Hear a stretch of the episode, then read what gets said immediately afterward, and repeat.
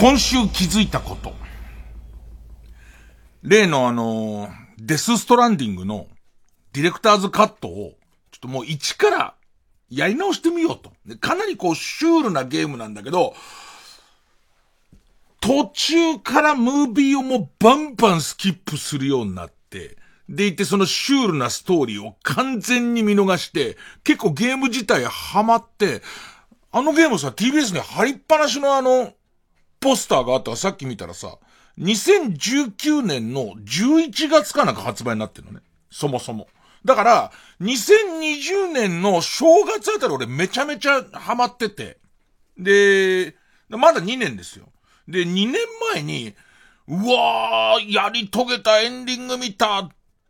てなった記憶はあるんだけど、ストーリーが全然思い出せなくて。で、もうじゃあ、ディレクターズカット版で PS4 版が PS5 版になったから、まあこれを一からやろうと。で、ついては、じゃあ、久しぶりにゲーム生配信しようつって。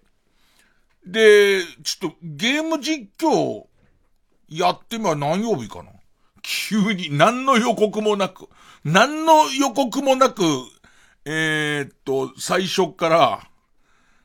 始めて、で、そうすると、もう随分長い間、YouTube なんか更新してなかったのに、一応登録にしてくれてる人とかのとこにはなんかピコっていくらしくて、で、な、何千人か見てくれてると。で、それやってる途中に、だムービー絶対飛ばさないって、一からきちんとムービー見て、で、そのゲームプレイするときも、そうそう、こんなことあったわ、とか、このゲームこういうとこが面白いんだよ、みたいな説明しながら、まあゲーム始めたんだけど、始めて、1時間経つか経たないかのところで、急に思い出したとか、急に分かったことがあるの。俺かなり序盤からムービー全部スキップしてるわ。あの、最初のうちはね、まあ一番最初のムービーとか見てんだけど、見てんだけど、あの、長いんで思った以上、自分が覚えてる以上にムービーがやたら長いのを、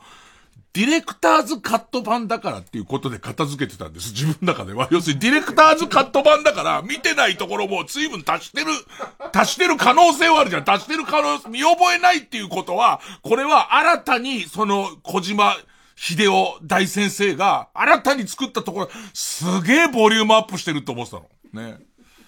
どうやらこれそうじゃねえなって、かなり最初のうちから俺バンバンスキップしてるらしくて、初めましてのことがどんどん増えてくるの。そうするとね、今度こそあのシュールなストーリーを見逃しちゃいけないっていうか、見失っちゃいけないっていう俺と、あとは実際、あのゲーム何度かすごいところは、そのものすごいシュールなムービーとストーリーと、並列して、めちゃめちゃ綺麗なグラフィックと、で、さらには、えー、っと、荷物を、重い荷物担ぐと足腰がフラフラになるから、で、しかもちょっと岩場みたいとこ歩くから、右におっとっとって言ったら、L1 ボタンを押す。L2 ボタンか。L2 ボタン、要するにまあ、右におっとっとったら左ボタンを押して、左におっとっとったら右ボタンを押して、前におっとっとったら両方押すっていうのをずっと繰り返すことで転ばずに歩くっていう、この最後の、まあ、その、えー、っと、えー、幼稚な要素が、ゲームとしてはすげえシンプルな要素が、すっごい病みつきになるから、もう、これをやらせろになっちゃうって、この、おっとっとをやらせる。おっとっとっとっとっとっていう、これをやらせてくれっていう、なんつったいのかな、もう千鳥足のおっさんを、ね、千鳥足のおっさんをね、ただただ操縦するっていう、な感じとしてはすごいその近未来の荒廃した街で、えー、っと、その、えー、っと、あれあれ、えー、すごいグラフィックで、ウォーキングデッドに出てくるあいつが、えっ、と、その、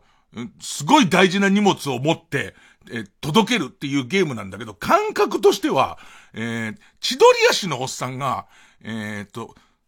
折り詰めの寿司を持ちながら転ばないように帰るために、俺は守護霊になって、右、右、左、左って言ってるゲームなの。結構、その、その部分は。ね。で、俺はそれがやりたいよ。それがすごいやりたいから、どんどんムービーをスキップしたくなってくんだけど、えー、っと、結論から言うと、デスストランディング、この状況で俺がデスストランディングをゲーム実況するっていうことが、デスストランディングのディレクターズカット版が、えー、多分世の中で一番ゲーム実況に向かないゲームだっていうか。まず、ムービーを、こう、流しながら、例えば、あ、ここは覚えてるとか、ここは覚えてないとか、ディレクターズカット版だからこのグラフィックが増えているとか、そうそう、こんな感じのストーリーで俺はこんな解釈したんだよっていうのを最初の30分ぐらい言ってたんだけど、途中からもう震えるぐらい見覚えがないわけ。ね。まさか、こんなに作り込んだムービーを俺はもう初プレイの時からほぼほぼスキップなんだってなってくるじゃん。でいて、今度こそこれを見失った、見失いたくないから、一生懸命見てるから、無言なんだよね、もう。で、それをすごい難解なムービーだから、ずっと無言のまま、うん、うんって見てるだけだけ。でいて、やっとのことでオットットが始まるじゃん。で、オットットは、すごい楽しいの。いや、相変わらずオットットの微調節をしてるっていうこと自体は急ぎながらも、急ぐとすげえ、すぐ生まれたての小鹿みたいになっちゃってるから、その、急ぐとすぐおっとっとなっちゃうのにカウンター当てながら、上手に、あぶねあぶねっていう、おっとっとっとっとっとっとってなりながら、その、えっと、なんとか、え、っと、物を運んでんのは、すっごい楽しいんだけど、それはあくまで俺がコントローラーを持ってるからなの。あくまで、俺が操っているおじさんとして、俺が操っている主人公として、で、それもちゃんとこう、微妙な感じの、膝プルプルってきた、膝が今プルってきてるからやべえぞっていうような、そのコントローラーの振動も、PS5 仕様になってるから、すごい自分がその転ぶのを回避してる感じとかが、すごいこう、やってる感が、没入感すごいんだけど、配信で見せられる方にしてみると、もう、よ、よ、膝の悪いおじさんだよね、もうね。もう単純に、膝がかなりもうガタきちゃってるおじさん、おじさんに岩場歩かせてる。だってさ、結局、俺は体感として俺が転んだのを不正だって感じしてるけどね。で、見てる側からすると、なんでそんなところでヨレヨレしてんだよって言って、ね。その感じとかが、その繰り返しなわけ。えっ、ー、と、情けないおじさんの歩み、歩みを見てるか、わからないムービーを見てるか。で、しかもわからないムービーの間、だんまりだから。ずっとだんまりだから。あの、こっち側には伝わらない、おっとっと直してる時は俺興奮してるよ。やべよし危ねポーつって言ってるけども、それは向こうに伝わんないんだよ。それはだってなんかわかんないけど、勝手に言ってる、勝手に変に興奮してる人なわけ。かといってシュールなムービーの解説欲しい時には、うわ、俺これも初めて見たわ。あ、あれこんな序盤からこの人出てたっけ？みたいなばっかりで。で、でも夢中になってやってるから、その最初の1夜目は気づいたら、2時間ぐらいずっと生配信してて、その間もずっと見、まあ、それでも付き合ってくれる人がいて、でいて、で、しかも、えー、っと、ムービー凝視してないとまたどっか行っちゃうから。わかんなくなっちゃうから。ほぼこう、書き込みをしてくれてる人のことなんか、もう全無視になっちゃってるし。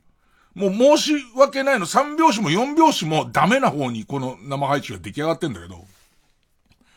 まあ、なんかもう2時間ぐらいして疲れちゃったし、みんなも疲れちゃったろうから、じゃあこの辺で、なんつって終わったわけ。でも、デスストランディング自体は久々やって面白いのと、やっぱり今回こそはちゃんとムービー全部見てきちんとついていってやろうと思うから、次の日もやろうと思ってやり始めるんだけど、これって配信しなくていいのかっていう、なんかよくわかんない。この配信をし、なんかさ、あのー、俺の中で思うゲーム実況生配信っていうのはさ、よっぽど上手いやつじゃない限りはさ、友達、俺の家に、えー、っと、友達の PS 持ってないやつが遊び来たりとか、ファミコン持ってないやつが遊び来た時にさ、俺がやってんのを一緒に見ながらさ、そこ右じゃねとか左じゃねうす、黙ってろよお前。黙って見てなったら帰れよって言いながらゲームやってるあの感じじゃんか。あの感じで、やべやべって言いながらやってる感じで、よく今の切り抜けたねとか後ろでこうやって盛り上げてくれてる、その感じじゃん。それで言うとさ、あの、えっと、ご飯よなんて言われて、じゃあ今日この、こ、ここでな、なんつってバイバイつって帰ってさ、そいつが何日かぶりに来たらすげえ進めちゃったけどっていうのダメな感じしない？なんか。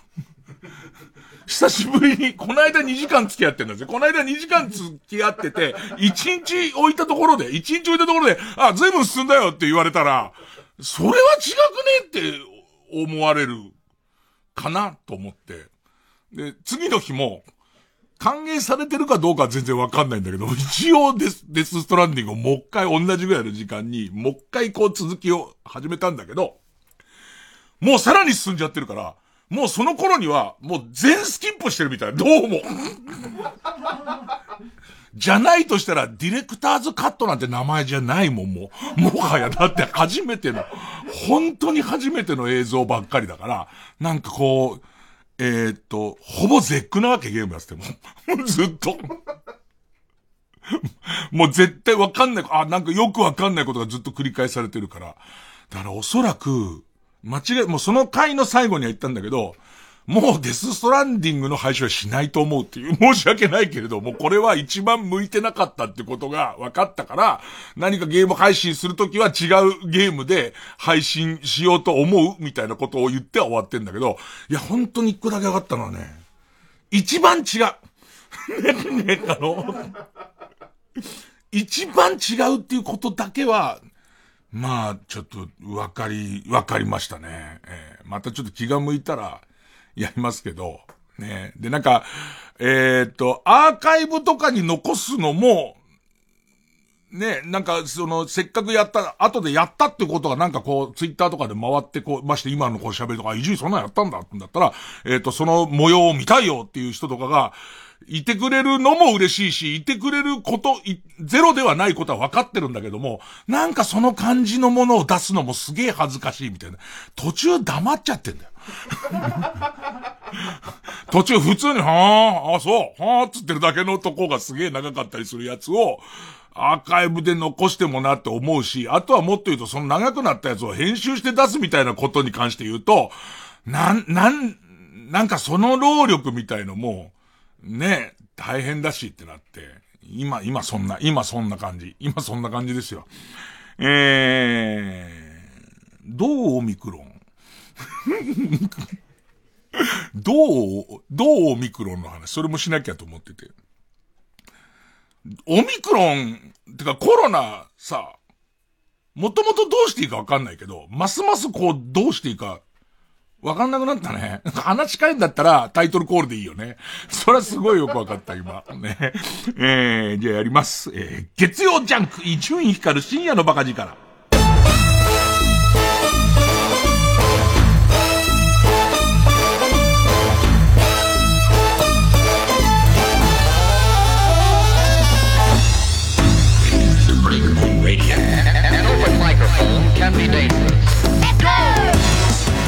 まあ、デスストランディング今、ディレクターの金子から、僕やったことないんですけど、どうやら聞いてる限り転んじゃダメなんですかって言うんだけど、もうさ、もはや転んでもいいってなっちゃったら、もう何でもないじゃん、これ。だって俺が今言ってんのは、俺楽しめてるところは転ばないところだけなんだから、それは転んじゃダメなんで、これ、要は、卓球、ウーバーの人だよね、あれ要は。未来のウーバーのもう、荒廃したアメリカの、で、なんか、えっと、そ、みんなオンモに出られないんだけど、そいつだけは、すごい能力者でオンモに出ても大丈夫な人だから、その、じゃあお前ウーバーやってって言われて、ウーバーやってる人。で、だから、そうするとさ、自分でウーバー頼んだこと考えてみ、俺に頼むとするじゃん。で、行って持ってきてと思った俺が途中でさ、膝が、膝がもう俺来ちゃってから完全に。ね、膝来ちゃってから、はぁーっつってなったやつを、寿司ですって持ってこられたら嫌だろ、お前。俺がすごい言ったら。そうすると俺がすっ転んだりとかする、あと途中になんかね、毒の雨が降ってくんの。時雨っていう毒の雨がもう降ってくるようになっちゃってんの、アメリカは。で、その毒の雨の中をもうえっ、ー、と、しっぽり濡れてきちゃうと、どう思うもうその、頼んだ寿司がちっとり濡れてたらっていう。でいて、えっと、ダメになっちゃったら怒られちゃったりとか、途中ですごいなんか、モンスターみたいのに、追っかけられたりとかして、もう命からがら逃げるときに、もう、ど、ヘドロみたいな中に落っことしちゃったりするわけ、荷物を。ね。で、そうすると俺がさ、すみません、あの、野犬がいたんでって言っても許さないでしょ？俺がウーバーで。野犬に追いかけられたんでって言われて、ぐっちゃぐちゃの、しかも泥水ついてる寿司持ってこられても、しかも全部寄っちゃってんの、もう。と、角で四角くなっちゃってるシャリと、ミルフィーユみたいに重なっちゃってるマグロのやつを、寿司ですっつって、持ってこられてもダメでしょ？ね、だから、なるべく転ばないように、は、なるべく転ばないように、だけども迅速に荷物を届けてると、いいねなんて今度の時も指名で頼むよみたいになってって、えー、っと、あの、えー、っと、どん、どんどん、えー、称号が上がってくみたいな、多分もう5回しか受けてないと思うけど、まあそういう、そういうゲームなんだけど。で、なんか一生懸命運んだのにダメージ15%みたいな出たんですよ。ダメージをこの、も、持って、そ届け先の人が、もうなんかダメージ15%のダメージと、あと物によっては、50%以内のダメージで運ばないと、もうダメですよ、みたいなことのステージとかがあるんだけど、15%のダメージっていうと、握りで言うとどれぐらいの感じなんだろうみたいのは、ちょっと楽しくて、なんか今、今どういう感じになっちゃってんだろうとか、あとあれウーバーだって考えると、途中に無理して川渡ろうとして、川流されちゃったりしてるから、うーん、どうオミクロン？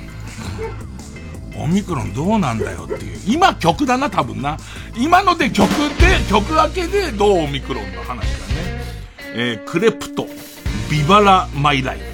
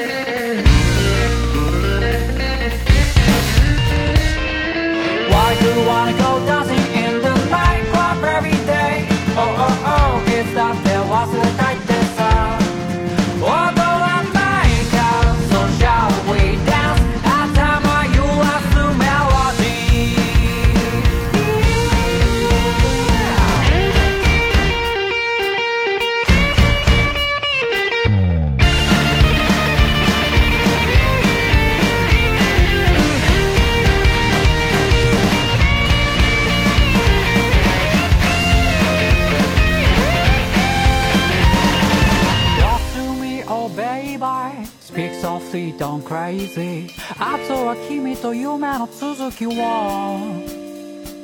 Call me that oh baby. Let me boy come to you. You don't even care about who you are hey girl. What you said one more time is not that gonna stay that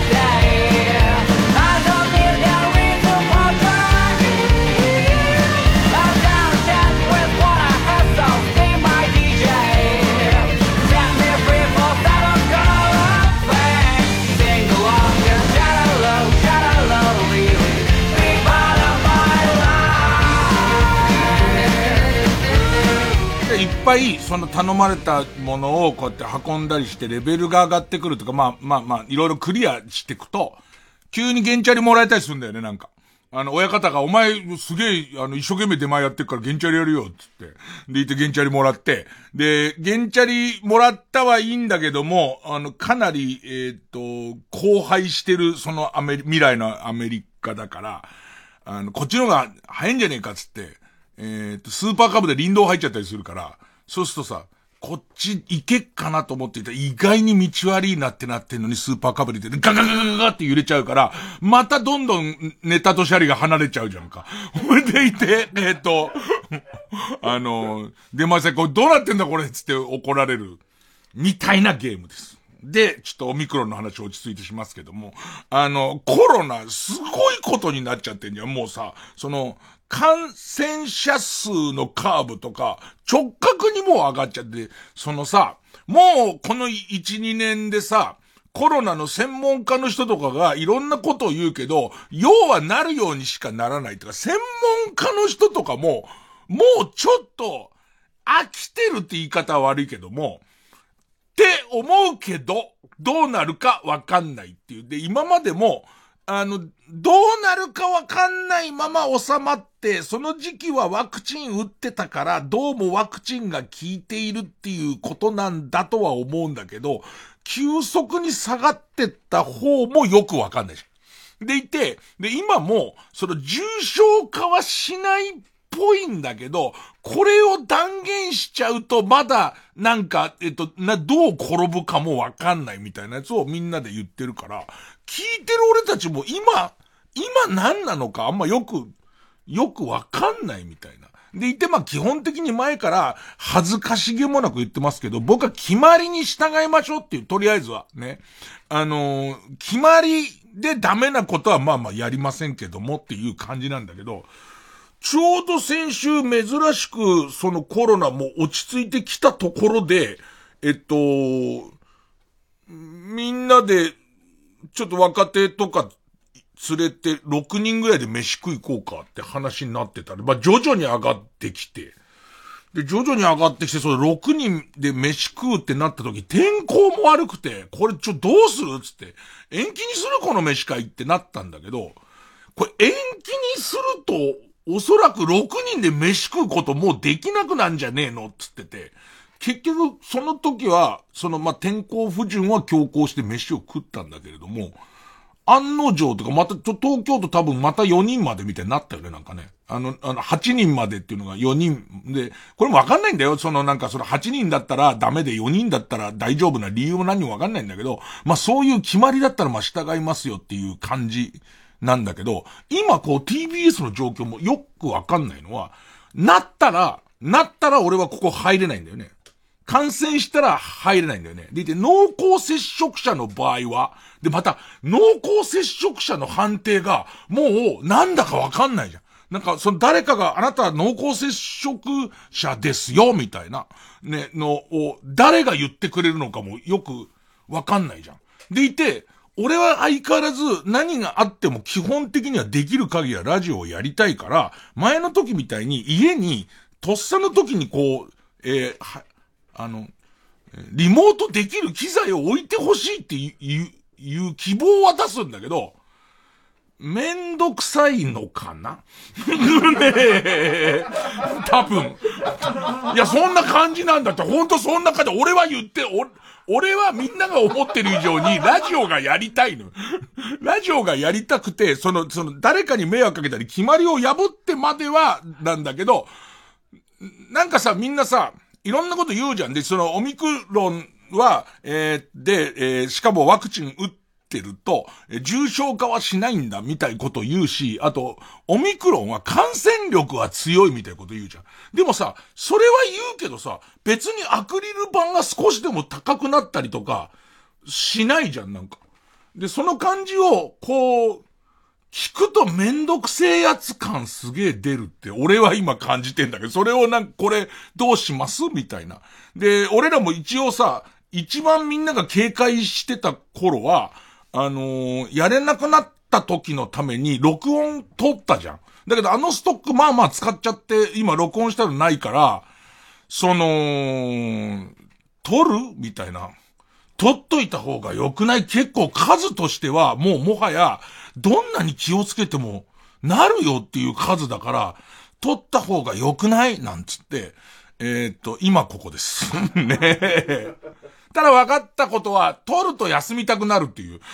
あの、あるんなら、取ると、まあ、休みたくなるっていうか、これをちょっと語弊があっては、取ると流したくなるんだよね。取ると流したくなるから、流すってことは休むってことになるんだよね。その辺は微妙なんだけど、まあね、まあ一応さ、最終的にさ、どの番組、自分も含めてだけども、まあその密を避けましょうとか、マスクをしましょうとか、ワクチンを打ちましょう以外には、まあで、できることはあります、ありませんけどね、なんつって。そらじろーなんつって終わっちゃうじゃん、大体。ね、なんか最終的にはまあそういうことで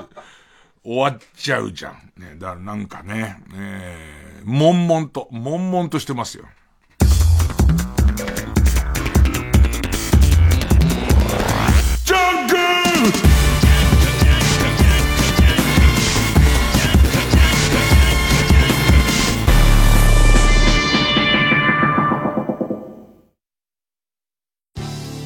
TBS ラジオ JUNK。この時間は小学館中外製薬マルハニチロ伊藤園ホテルズ。他各社の提供でお送りします。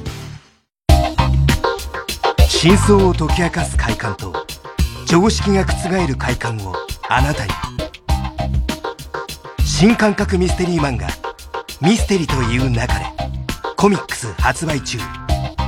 真実は人の数だけある小学館みんな、今日は演劇界の巨匠が稽古を見てくれる。よろしくお願いします。よろしく。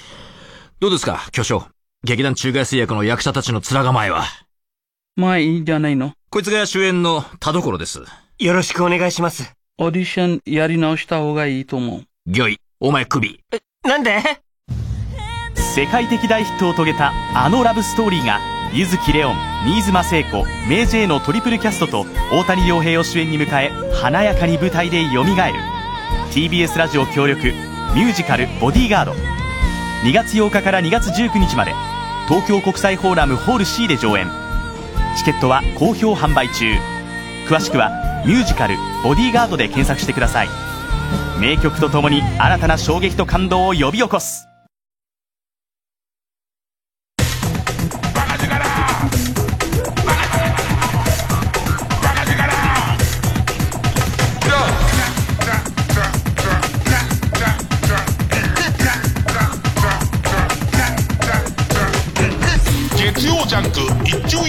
深夜のバカ力。久しぶりに、え、それこそ路上とか街でバイクに乗りました。なんか、それも計画おかしになっちゃったんだけど、えっと、今週末ぐらいに、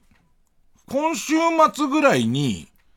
飛行機で、ちょっとあったかめと、それこそ九州とか行って、で、その現地で、レンタバイクを借りて、で、その、ドラクエウォークのあの、チェックポイントみたいのを、まあ、回ろうかな、みたいなこと漠然と思ってたんだけど、いきなりその、レンタバイクってものも初めてで、しかもそれ教習所で以外乗ってないのに、でかいバイク、しかも高速使わなきゃ回れないから、えー、っと、250とか400とかそういうバイク、下手すりゃ1300とかも俺も乗っていいんで、そういうバイクを借りるのもどうかなって思って、で、その前の段階で、ちょっとちっちゃいので都内乗ろっかなと。で、レンタバイク探した。レンタバイクは結構今いろんなパターンって普通のレンタカーみたいに、その、まあ、レンタカー会社とか一緒にやったりとかするレン、レンタカーと同じ容量でただ借りて返すみたいなパターンもあれば、謎のやつは、一番謎だったのは、えっと、赤坂に一番近いやつは、赤坂見附かなんかに、えっと、拠点っていうか事務所みたいのがあって、俺がネットで何月何日の何時から何時まで貸してくれっていう、その会員登録してメールを送ると、その、えっと、細かく読んでないけど、その拠点のそばに置いとくからっていう、その時間に。バイク置いとくから、で、えっと、勝手に来て、で、そのキーボックスみたいの暗証番号付きのキーボックスもそれに付けとくから、で、その暗証番号はメールでやるから、で、それで開けて勝手に乗って満タンにして元通りにして返してくれみたいな。で、それ実際まだ俺細かく読んでやってないから、あの、わかんないけど、だなんか、あれなんじゃないの？その辺の、その、えっ、と、えっ、と、空き地みたいなところに俺の頼んだバイクが置いてあって、あと上に、あの、葉っぱとか被してあって、ほいでいて、えっと、ここっていう、ね、で、アイスの棒かなんか刺してあるから、そう、あれじゃねえかっつってこうやってガサガサって開けるとバイクあんだとは思うんだけど、で、そういう割、そ結構便利そうな、そういうシステムのもあれば、あと、えっ、と、実際使ったやつでこれすごいなと思ったのは、足立区にある、とにかく安く、じゃあ安く貸しますみたいなバイク屋さんで、そこは、バイクの修理と、か中古のバイクの販売をやってるの。でいて、えっ、と、大雑把な言い方すると、その中古の販販売をやりつつ、レンタルバイクもや、やってると。でいて、行くと、予約しといて行くと、えっ、と、もう整備もちゃんとしてあって、そこはだってそのプロフェッショナルの、えっ、と、整備とかバイク直す人いるから、でまあ、乗れる状態にしておいてくれて、で、えっ、と、24時間で借りることもできるし、1週間で借りることもできるし、下手すりゃ長いやつは数ヶ月とかで借りることもできるんだけど、乗って、気に入ったらう、買ってもいいみたいな。でも俺すごいいいと思ったのは、俺の高校生ぐらいの時って特に2ストロークのスクーターとかって、割と中古の当たり外れがすごくて、買ったはいいけど、全然こうエンジンの吹けが悪いとか、延々と白煙が出てますけどって、なんならスパイに追跡されても負けるぐらい白い煙出てますけど、みたいな、あの、ジョグ掴んでるやついたりとか、ちょアクセル開けてないと絶対止まるっていう、もう謎のすっごい安いバイクだったんだけど、安く買ったスクーターだったんだけど、少し、その、えっと、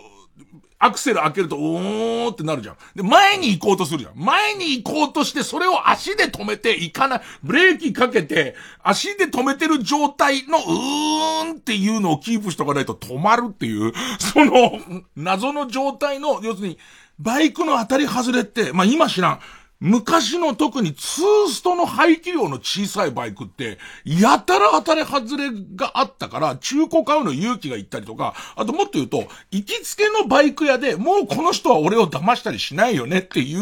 レベルの人が、その、これがどうして値段が安くて、こういうとこはこうだっていうことを全部説明してもらった上で買うんじゃないと、いきなり行ってはいくら安くても、安いバイク見っけた雑誌で見っけて買ったもののみたいなのが結構あったから、そのシステム自体は結構いいなと思ったよ。なんか自分の気に入った中古車があったら、それをレンタルで借りてしばらく乗って、エンジンの感じもいいじゃんってなってから買えばいいんだ。みたいなちょっといいなと思って。で、結局、都内で、しかも前の日雪降ったから、あの、いきなりでかいのは嫌だなと思って、125の、割と僕、あの、ま、先週だっけ？あの、体のでかいやつは、デブはちっちゃい、ちっちゃいメカが好きっていう。ホンダのグロムっていう125のエンジンはモンキー125と同じやつなんだけど、やっぱり小ぶりの小さいバイクがあって、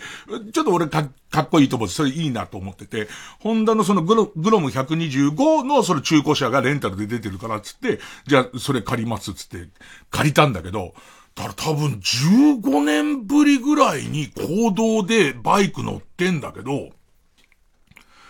いろいろ、まずね、125だからしなくていいんだけど、その15年前ぐらいっていうのは二段階右折がもう始まってて、原付き、だから自分が高校生の時は原付きの二段階右折ってないんですよ。のめんどくさい曲がり方しなくてよくて、あの謎の右に曲がりたい時に、一旦左端をまっすぐ行って、直進して、その、まあ、十字路を右曲がりたい時に、えっ、と、まっすぐ行って、えっ、と、止まって、バイクの方向を直角に変えて、次、今度その、えっ、と、進行方向の信号が青になったらもう一回曲がるっていう、あのめんどくさいやつが始まってすぐぐらいで、やたら取り締まりもやってて、えっ、と、高校の時はなし。で、15年前に取り直した時にはそれがやたらあったからあって、で、今もある。けど、125はそれやんなくていいんだけど、もう前の50の癖がついちゃってるから、右曲がろうと思うと、その二段階右折をし、し、しそうになっちゃうんだけど、この二段階右折多分、125でやったら違反なんじゃないかな、多分。じゃあそうでしょ？あれ、ゲンチャリだけのルールだから、多分125は二段階右折やっちゃいけないと思うんだよ。まず、二段階右折をしそうになっちゃう病。それと、昔のバイクにそんなの絶対ないんだよ。今のバイクって本当にハイテクだから、あの、サイドスタンドがちょっとでも出てたりとかすると、エンジンかからないようになってんだよね。あの、センサーがちゃんとついてて、あの、サイドスタンドがちょっとでも入ったりとか、あと、えっ、と、きちんとクラッチレバーを握ってないと、えーセルモーター、セルを回しても、エンジンがかかんないようになってんだけど、で、こっち側中古のバイクやべえってさっき言った先入観とかもあるから、途中でなんかサイドスタンドがちょっと引っ込んでなくて、エンジンかかんなくなっちゃって、捕まされたよってずっと思ったんだけど、俺のせいだったりとか。で、一番変わったことなんだけど、この15年間で、一番変わったことは、バイクってどこに止めんの？バイクを止めるところのなさ、すごくて、いや、これは本当何度も言う、ね、何度も言うけど、マナー違反だったし、それからあと、それ自体は本当はその当時からいけないことなんだけど、いわゆる原チャリとか小さいバイクに関しては、全然普通に、その、歩道の横に止めてたんで、みんな。あの、ポンポン止めてた。歩道のよ、そのガードレールの脇とかに、バンバン止めてたの。で、それがもうめちゃめちゃ厳しくなったから、今街歩いてても、そんなところにバイク止めてない、止めてないのは分かってんだけど、バイク止めるとこ、ほんとないな。で、その、えー、っと、北千住、まず、えー、っと、足立でバイク借りた後に、竹の塚のバッティングセンター行って、で、その後北千住あたりをちょっとうろうろしようかなと思って、で、竹の塚バッティングセンター行って、まあ、竹の塚バッティングセンターは大きな駐車場あるから、そこのとこバイク止めて、で、バッティングやって、で、その後もう一回バイク乗って、で、行って、北千住行って、北千住どっか止めて、久々に北千住ちょっと歩いてみようかなって思ったんだけど、そのちょっとどっか止めて歩くっていうのをちょっと止めるとこ、本当ね、バイクってどういう、みんなどうしてんの？あの、多分、ちょっとだけ駐輪場はあったり、駅とかにあったりとか、あと、タイムズの中でも特殊なタイムズだけが、バイクを止められるタイムズがあったりとかするんだけど、俺からしてみたらさ、別にタイムズ、こっちが金ならうなるほど持ってるから、もう金ならもうちょっと跳ねただけで、じゃらって言うぐらい持ってるから、札じゃねえんだもん。ね、ね、チャラチャラって言うぐらい持ってるから、そのタイムズの四輪置くとこのど真ん中に止めてもいいよ、別に。止めて四輪と同じ値段を払ってもいいよ。ね。で、それ30分300円とかで30分300円、29分30秒ダッシュで帰ってきますけど、もったいないから帰ってきますけど、それ止めてもいいんだけど、ダメなのね。あの、それも知らないのよ。要するに免許を持ってなかったから、今まで。ね。その、タイムズの四輪のところに四輪の代金払えば止めていいんじゃねえの感少しあったんだけど、それはもう書いてあるダメだ。書いてあって、で、その専用のバイク、バイクのタイムズみたいのもあって、バイクのタイムズはなんか壁から、えっ、と、チェーンロックみたいのが出ててガチャってやって、そのガチャってされてる分だけお金払うんだけど、それはもう、北千住見当たらない。で、3台ぐらいバイクのスペースあるとこあったけど、それは全部埋まってるわけ。え、どうすんの？あれって。だから、後で、河野和夫くんはちょっと大きめのバイクの150ぐらいのバイク乗ってるから、この前で笑ってる河野和夫くんに聞いたら、もうどっか行くってなったら、あらかじめバイクの駐車場はネットで調べて、ここで止めるっていうのを、あの、決めてからじゃないといけない、バイクではいけないっていう世界だって話になって。で、その後聞いたのは、パーキングメーターあるじゃん。パーキングな、公のパーキングメーターは、一応ルール上は、あの、ちゃんとお金入れて、きちんと止めれば、その時間分は止められるらしいが分かったんで、次からそうするけど、まあ止めるとこなくて、さっき言ったように、バッティングセンターに行くから止めますわ、可能。それからあと、ここで、例えば、えっ、と、このサイゼリアでちょっとお茶するから、このサイゼリアの止められるところで止めるのは可能。だけど、そのサイゼリアを利用してる時間以外は止めとくことはできないわけじゃんか。かバイクを止めとくところが、こんなにないと思わなくて、バイクを止めるとこがないから、ただたださまよってるだけなの。それが3日らないから、北千住行ったりとか、それからあと、ま、西新井ってこ行ったりとかして、ただただバイク乗ってるだけなのね。で、思い出してくるのが、俺多分高校休んでる時こんな感じ。ずっと。別に行くあても遊ぶ友達もいないから、ただただ。でいて、あと止めてうろうろしてると、その年の時補導されるから、その、バイクを降りることが許されてないわけよ。よく言われて、ただ単にガソリンを被尺で捨ててるだけみたいな。でいて、ただただぐるぐる回ってるっていう、まさか54にもなって、同じ経験すると思わないから、延々とずっとバイク乗ってて。で、あと、最後の最後に、すげえ一つ山があったなと思ったのは、最後、そのバイク乗って、返すとき満タン返しじゃん。レンタカーと一緒だ。満タン返しじゃん。俺、セルフスタンドの使い方がわかんないの。セルフスタンドなんていうものは、な、なかったから、なかった上にさ、なんか神さんとか見てるとさ、カポってやってガコーンって入れてさ、しばらく待ってるとさ、止まってになるじゃん。でもさ、結局、そのグロム125の125だから、ゲンチャリみたいなもんですよ。ゲンチャリみたいなやつの上に、今のバイク、今の125、めちゃめちゃ燃費がいいから、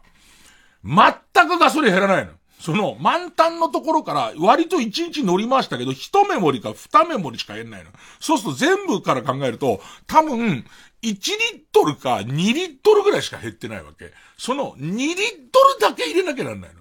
セルフ初めてで2リットル、その、ガコンで止まってくれるって言うんだったら俺もできるけど、そうじゃなくて、おっとっとっとっとっとっと、待って、よくおっとっという番組だな。なんかその、もうなんかもともと一口しか飲んでないビールのとこに表面張力分だけ入れるみたいなやつじゃん。それ俺可能なのかみたいな。もうプレッシャーで俺多分できねえんじゃねえのかっていう、あまりの緊張感に、一回タバコ吸うわってなって大炎上して、ターミネーターみたいになんないのかっていう、ね、吸わねえじゃねえかよ、俺タバコに。で、結局、もうセルフ怖くて、友人のとこを探すっていう。その人のいるスタンドを探して探して、でいて、なんとか。まあ、セルフも一応頼みは人はいるんだけど、入れてはくんないけど、入れ方教えてくるらしいんだけど、それもちょっと恥ずかしいからさ、なんかその、ガソリン、だ、だけどさ、それ思ったんだけど、なんで教習所でさ、セルフスタンドの、セルフガソリンスタンドの使い方、教えてくんないのかわかんなくない？なんか。全然いらないやついっぱい教えてくれんだよ。なんかちょ、あの、二輪しか取ってないのにシートベルトとか教えてくれんだよ。にもかかわらず、セルフスタンド教えてくれないの、なんかおかしいよね。で、まあまあでも、バイク自体だと、あと、思ったのは、もう、ぐったり疲れちゃって。ね、ウォーキングに比べたら絶対体力疲れないはずなのに、家帰ったらもう起きてらんないぐらい疲れちゃって。で、あと次の日、体中痛いの筋肉痛で。多分バイクに乗るってことが久々すぎて、無駄な力がものすごい入ってんだと思うんだけど、そんなの気づいたかな。ただもう、バイクは楽しいって思ったのと、あと、こりゃ大きいバイク買わねえなってのも思ったな。あまりにバイクに乗ろうっていうことに力が入りすぎるから。で、じゃあまあ週末って思ったら、まあさすがに九州行けるような状況じゃもうないから、まあしばらくあれより大きいのを乗る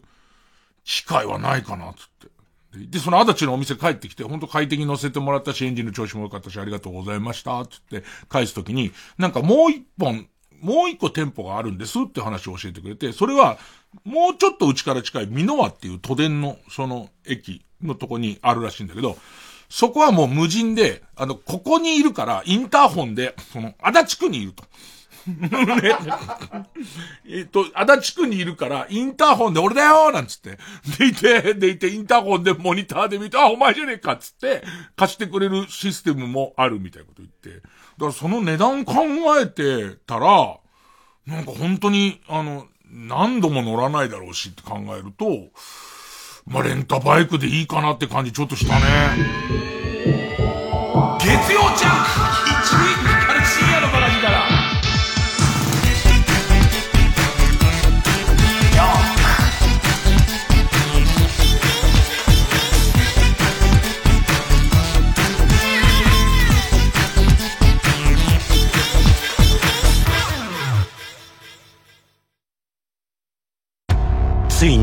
伝説の宝島を発見したマルハニチーロ。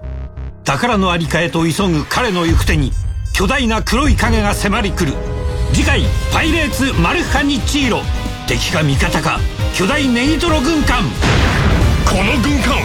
食えるぞ！マルハニチロ。TBS ラジオ主催みんなで作る復興コンサート2022仙台フィルと中村雅俊が夢の共演3月6日日曜日宮城県名取市文化会館で開催。チケット販売中。詳しくは TBS ラジオイベントページをチェック。TBS ラジオ公演アートフェア東京2022テーマはアートアートアート。3月11日から13日までの3日間東京国際フォーラムで開催。アートの今今のアートをご堪能ください。詳しくはアートフェア東京で検索。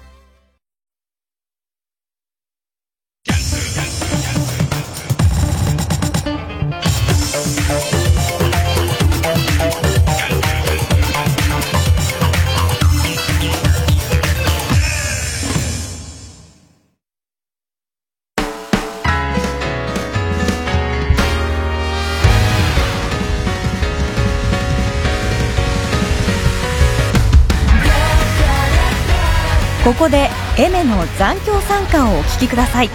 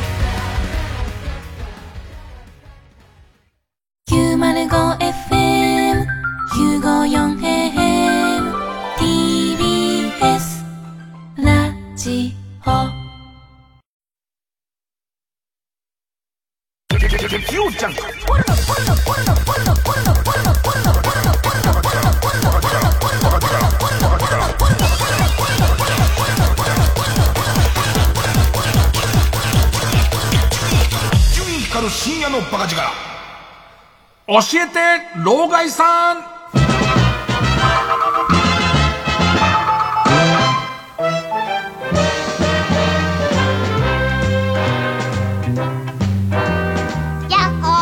そう考えるとさもう世の中はまあ昔からそうなの。かな反バイクってだやっぱりそのバイクイコール敵っぽい感じでえー、っと、まあ、国がそんな大行なことじゃないのか。な、まあ、警察がとか、思ってんのかなってちょっと思っちゃうのは、原付きそれは売れなくなるよ。あの、手軽さゼロだから、もうその二段階右折もそうだし、まあ、僕が免許を、原付免許を取った16歳の年まで、原付ってめ、あの、ヘルメット被んなくてよかったの。で、そこから、えっ、と、ヘルメット減点になって、二段階右折になって、今やその法律云々じゃないけども、やっぱりその路肩に駐車するのすごい厳しくなったからってなってくると、多分その一番最初に自分が免許取った時から比べたら、その時はまたね、ゲンチャリブームで、その辺のオバハンみんなゲンチャ、今の電動アシスト自転車並みにオバハンがそのスクーター乗ってた時代で、で、だけどもうもはや売れないよね。もはやもうなんか、その、買っても、高価な趣味としては乗れるかもしれないけど、普通の足みたいなことには、なんねえなと思いながら、ちょっと久々のバイクまたがりましたね。で、えー、このコーナーはそういう Z 世代のみんなからね、えー、だってさ、本当に聞くと若手スタッフたちは、その、おばはんがスクーター乗ってた時代嘘でしょっていう感じらしい。俺スーパーでバイトしたけど、まあおばはんは大抵スクーターで来て、あの足乗せるところに、そのスーパーの買い物袋乗っけて、さっそうと帰ってってたけどね。そんなん全然信じ、母ちゃんがスクーター乗るものって感覚はあんまないんだ。あんまないんだって、みんな。ねえー、そんな感じで、若者にですね、えー、っと、おじいちゃんが、昔はこうだったよっていうことを教えて、うわ、気持ち悪いって。やっぱ老害気持ち悪いなって言われる、言われるコーナーです。えー、じゃあ、どっから行こうかね。ペンネーム青いみかん。僕らはこうしてねえ、老害。老害が若かった頃って、ヤフオクやメルカリとかなかったんでしょう転売ヤーはどうしてたの ?PS5 や任天堂スイッチをたくさん積んだリアカーを引きながら、全国各地を巡りながら売り歩いてたの教えて、なんつって。だから、なんか、転売ヤーみたいな人はいるんですよ。転売ヤーっていうか、結局そのファミコンが売れて、最初のファミコンが売れてなくなっちゃった時にも、それをどこぞから仕入れてきて、でいて、その、えー、お金を高く売るんじゃなくて、抱き合わせ商法で売る。ガンダムのプラモデルも、全部俺らの頃は、どこぞから何かネットワークを持ってるんだろう。その、どこぞから仕入れてきて、で、抱き合わせで売るっていう、えっと、お店があって、だからプロのやることだったよね。で、プロの、で、しかも陰口叩かれても金儲かれればいいですからっていう感じの、えっと、店がやって、あの、どうしても欲しい人は、そこで買うんですよ。でいて、その、えー抱き合わせ商法にも、えーっと、なんつうのかな。アコギドみたいのがあって、まず一番いい店は滅多に物は入ってこないけど、抱き合わせ商法をしないっていう。それはもう一番ちゃんとしたお店です。でいて、えー早いもんが、早いもん勝ちなんで、つって。で、えっと、例えば、ガンダムのプラモデルで言うと、まだマシなところは、例えばすげえ売れてるリックドム144分の1の、まあ、えっと、ドム。144分の1のドムがすごい人気で手に入らない時に、抱き合わせで量産型のザクをつけるんですよ。で、その量産型のザクは5体いてもいいじゃん。別に。そのドム1体に対して、もしくはドムは3体までいていい。ドム3体に対して、量産型のザクは何台かあってもいいじゃんか。これは、まだ俺たちの中では、まあまあ、量産型ザクはいくつあってもいいしっていう感じだったの。ね。だけど、これが今度、ややアコギな店になってくると、えーっと、ドムと、144分の1のドムと、550分の1のホワイトベースを抱き合わせてくるわけ。もうさ、スケール違っちゃってんじゃんっていう。スケールも違っちゃってるし、同じとこにいないやつじゃん。もう、もうこいつとこいつはってなってくるじゃん。最悪の店は姫路城と抱き合わせてくるから、もう、ドムと姫路城はもうどうやったって同居しないから、で、それが、こう、割とその、アコギ度が、こう、その、増していく感じでいて、まあ、えっと、まあ、や、やむにやまれずどうしてもお金が欲しいんですって言うんで、その量産型ザクとの抱き合わせみたいな店はまだいいんだけど、やっぱり姫路城と抱き合わせてた店は潰れたね。やっぱりガンダムブームが去るのと同時に、結局こっちはガンダムが欲しいから頭下げてただけだから、そういう意味ではそれと同時に潰れてたから、まあある意味、天罰っちゃ、天罰みたいのが、まあ当たってたって感じかな。だけどやっぱりなんか、縁日の屋台に出てきたりはするんだけれども、やっぱり今みたいにカジュアルに転売して何が悪いんですかっていう感じではなくて、ちょっと覚悟を持って、嫌われる覚悟とか自分たちはアコギだよっていう覚悟を持ってやってる感じが、老害さん時代とは、ちょっと違ったけど、ただ今考えるとね、意外にドムと姫路城悪くはないの。ねドムがバスーガで姫路城を撃ってる設定で、ちょっと姫路城の方を焦がしてみたりとかして、で、割とこう一体化させたりしてたんで、一回 CM 行きます。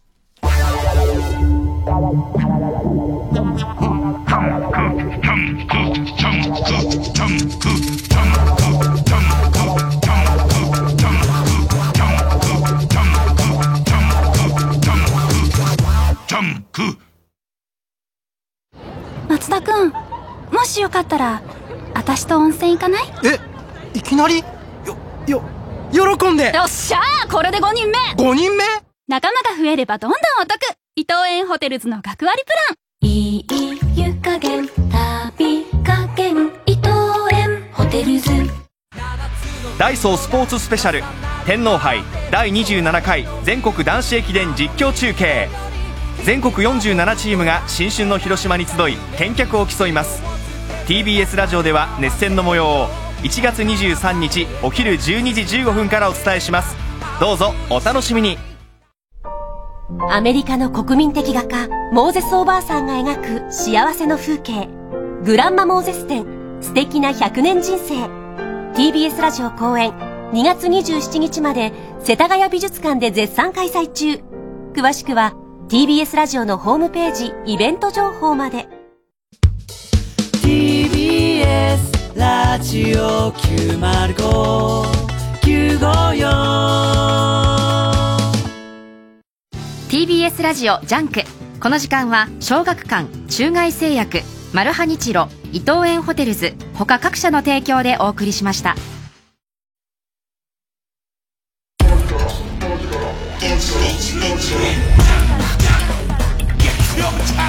衣10位光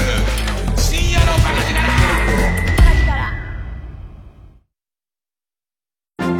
カ開局70周年記念 TBS ラジオ公式読本。責任編集武田砂鉄。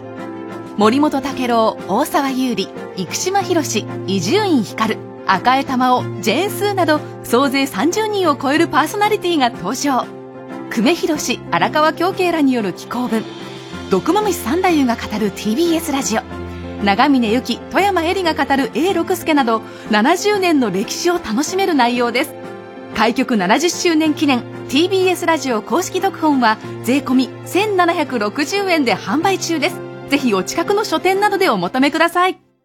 年に一度恒例のビートルズトリビュートライブが帰ってくる。 Dear Beatles 2022、3年ぶり待望の開催決定。出演、杉正道、坂崎幸之助、リッキー、上田正俊、清水仁志、伊豆田博之、小泉信彦。ゲストに、久保田洋二、山本光を迎え、TBS ラジオ公演で3月4日金曜日午後6時30分から新宿文化センター大ホールで開催。チケットは全席指定税込7000円で、チケットピアほか各プレイガイドで絶賛販売中。詳しくは TBS ラジオのホームページ、イベント情報をご覧ください。行こう献血。明日の予定がノーマーク？ノーマーク？なら。献血行けばいい。待ち時間がな？事前予約でスムーズに。これぞ令和のスマート献血。 Let's reservation 予約して。行こう献血。日本赤十字社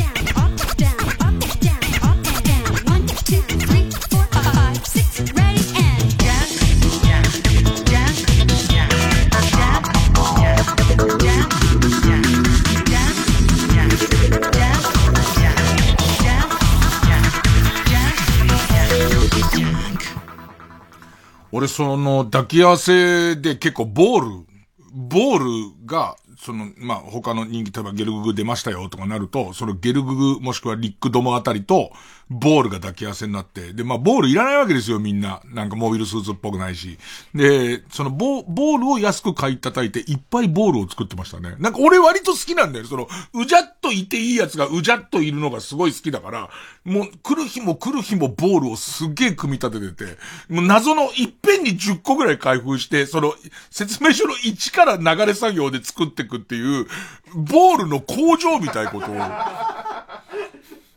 で、それに飽きるとまた原チャリを乗って、一尺でガソリンを捨ててるみたいな、そういう感じでしたね、日々がね。えーペンネーム、目玉焼きが生きてるみたい。いつもいつもありね、老害。老害が若かった頃の紅白歌合戦って視聴率50%超えてたって本当 ?50% どこじゃないんじゃないかな。自分がもう生まれてる、生まれてる段階で多分70、75%とかあったと思う。75%ってすごいよね。泥棒以外ほぼ見てる感じだもんね、そうなってくるとね。で、よくその頃の定番の、定番の意地悪クイズっていうのが、えー、お正月に初めてクラスの友達と会った時に、今年の紅白どっち勝った？って聞いて、赤って言うと、えー、っと、今年の紅白はまだだよみたいな。でも勝ち負け気にしてたかってあんまよく覚えてないんだけど、ね、知らないが正解だと思うんだけど、ね。えー、視聴率50%超えたって本当？ってことはギルガメぐらいエロかったの？って言ってる時点でお前 Z 世代じゃないだろって。ここでギルガメぐらいって言っちゃっちゃ、言っちゃダメだから。ギルガメぐらいエロかったのおかしいから。今エロ番組ってないんだろうね。そうだね。今ギルガメに代わる Z 世代が言う言葉が多分テレビのそのコンプラがきつくなっちゃってるから、もうないんだろうね。だからあの、思うのがさ、デスストランディングやって思ったけどさ、YouTube もどんどん裸厳しくなってるじゃん。規制が厳しくなっててさ。よく言うのはあの、赤津くんがインスタかなんかで、えっ、と、乳首出てるとバンされちゃうっつって、あと、エガちゃんも、エガシラさんも自分のチャンネルで、必ずあの上半身裸になっても、えっ、と、乳首きちんと隠して出てるのは、その AI が感知して、そのバンされちゃうみたいな話あるじゃん。本当かどうか知んないけど。でもデスストランディングってさ、あのーシャワーしてくるとこ出てきてさ、結構リアルなグラフィックで乳首ちゃんと出たりとかするんだけど、ああいうのは大丈夫なのかね？だからもう、昔のテレビってそういう意味じゃ、だって普通に、えっと、修学旅行だ。俺、高3の時に、海賊チャンネルっていう所さんが司会の番組やってて、今週の AV ランキングとかあったかね？AV ランキングって言って、そこの AV ランキングをやってる時に、えっと、必ずこの、えっと、AV ダイジェスト紹介は、あと何秒あるか上にカウントが出るの。で、その結局、その何秒以内に済まさないと、終わっちゃうからねっていう親切設計なの。親切設計で、えー、っと、ティッシュタイムって名前ついたと思うんだけど、それぐらい寛大だったんだけどね。えー、ギルガメぐらいエロかったの演歌歌手のバックでイーリー岡田が高速ベロのギネス記録にチャレンジしたりしてたなんてしてね。だから、ギルガメ、ギルガメで何歳ぐらいなんだろうペロペロペロペロペロペロじゃねえっつうんだよ。ね。ギルガメ知ってたら多分もう4 40とかだよね。そのあたりだよね、きっとね。えー、もう一個行きましょうかね。えー、あ、これだ、守護霊。背後霊の守護霊。ねえ、老害。老害が若かった頃ってテレビで普通におっぱいが放送されてたんでしょ？画面に映るおっぱいを舐めたりした？静電気でベロがパチってなったりしなかった？なったんだろ、だからお前が。お前がなったんだろっていう、あのブラウン管のテレビを舐めるとチリチリってするあの感じだろ？じゃあ俺も舐めてんじゃねえか。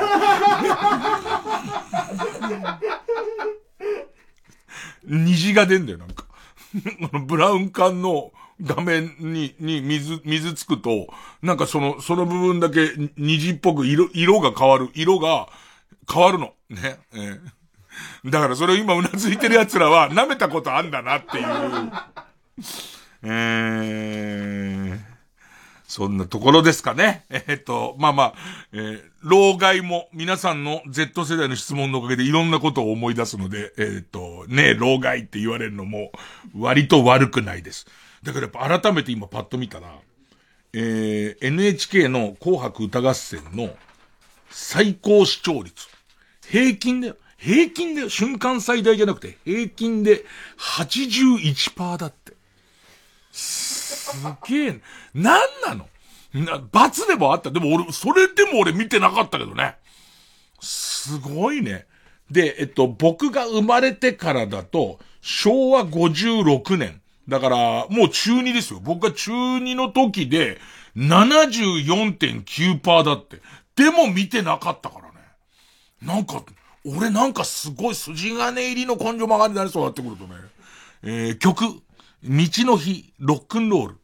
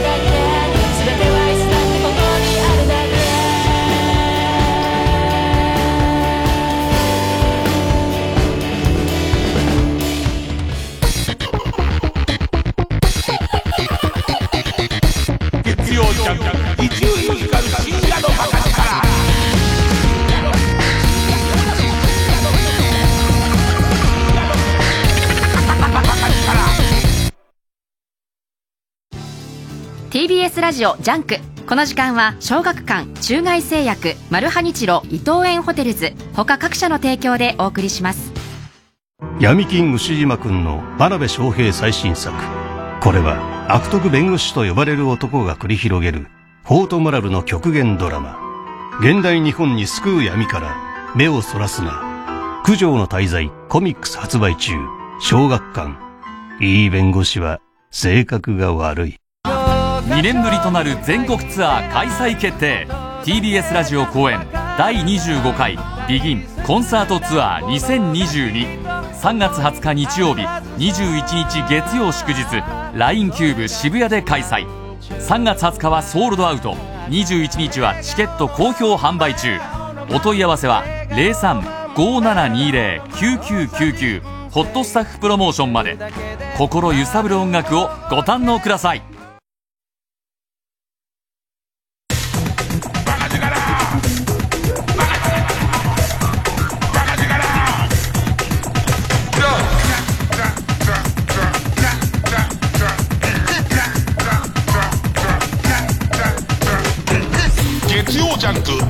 光る深夜のバカ力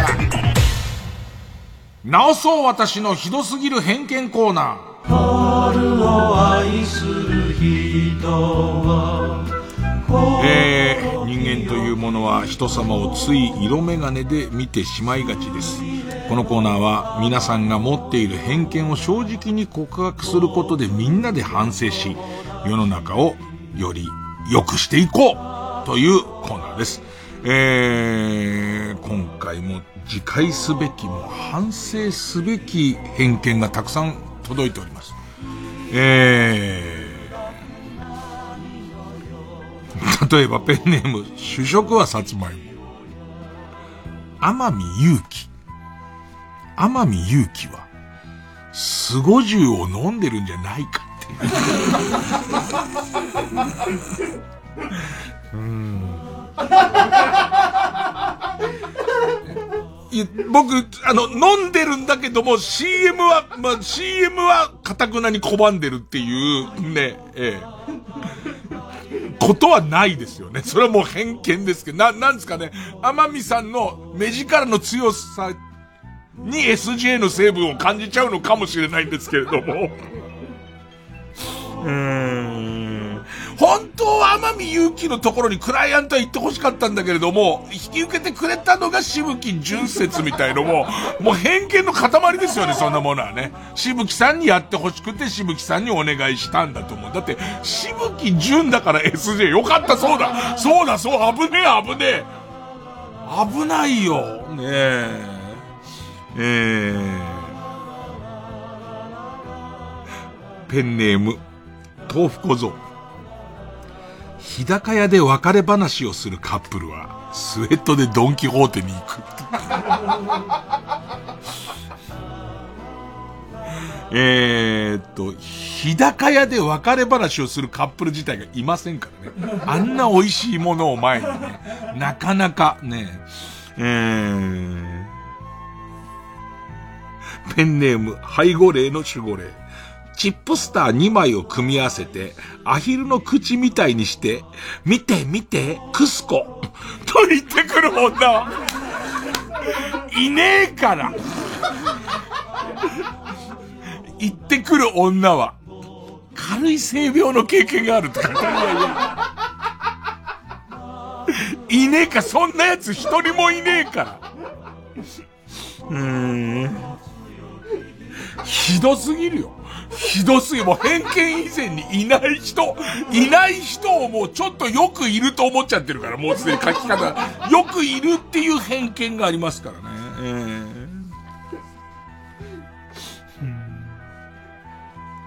ペンネーム不思議な紫キャベツ。プペル歌舞伎が本当に歌舞伎かどうか論争は熊切あさみが見に来たらそれはもう歌舞伎って。歌舞伎かどうかの境目はそこですからね。熊切あさみが来るか一回も会ったことねえ俺。すげえ歌舞伎行くけどもっていう。今度一緒になった時歌舞伎の話題振ってみようかな。正月大歌舞伎行った？みたいな。ねえ。ペンネーム豆腐小僧。恒例です。ラッパーは、佃煮を食べない。何なんですかねこのラッパーに対する、こう、偏見って言いますかね。えー、ペンネームボブサップ。今年、やっぱり、大晦日ガキ使じゃねえとダメだな。と言っている奴は、去年、ガキ使も、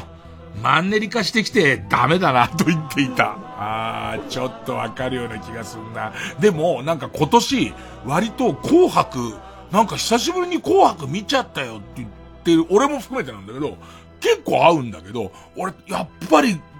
ガキ使がやってると、笑ってはいけないやってると、全部見ずともガチャガチャはするじゃん。なんか全部見ちゃったったら俺その効果結構でかいと思うなペンネーム、記事に間でシーマ。毒もは字が汚い。くちゃくちゃっとした字書きそうだよ。蛍光ペンで。蛍光ペン、なんかキラキラの入ってるなんかジェルのペンみたいなやつで、くちゃくちゃっていう字書きそう。書きそうだ。俺が、俺が書きそうなんだよね。でも偏見そのものの顔だからね。えー、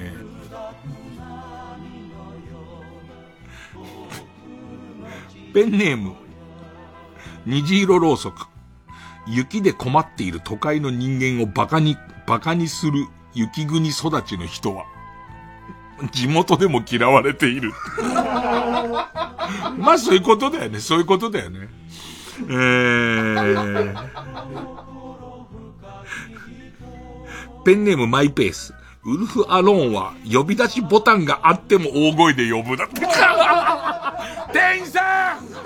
店員さん悪い人じゃないんだけどね。悪い人じゃないんだけどね。見っかんなかったんだろうね。うーん。うん。ペンネーム、どうにもならん。ぐっすり寝ている高木ブーの耳元で、怒りやと囁くと起きる。ガバッツガバッツって。うんえー、ペンネームソフィーと双子の姉妹。中里、中、な、中、中里じゃねえ。中リーサ。なんで中里じゃない中リーサのウォシュレットの水圧は最強。えー、ぐっとくるやつねえかなえー、そうですね。ペンネーム豆腐小僧。ラスト。アブさんを愛読している女子高生は変わり者。それは変わり者だけど、変わり者だけど、いるのかっていう話なんだよね。でいてなんか、今、その、ああいう子たちが飲む飲み物がなんだか、なんとかフラペチーノみたいなやつを、手の拳にブーってかけて、アブさん、アブさんつって、ね、みんなの前で、いねえよ。いねえよ、そんなやつ一人も。タピオカミルクティーをブフォーってかけて、見た見て、アブさんつって、ベトベトじゃねえか、おめえ。えー、ということで、偏見を反省するためのコーナーです。えーと、自分の中に、あ、もしやこれは偏見、偏見ではと思うような案件があったらすぐ送ってください。お待ちしています。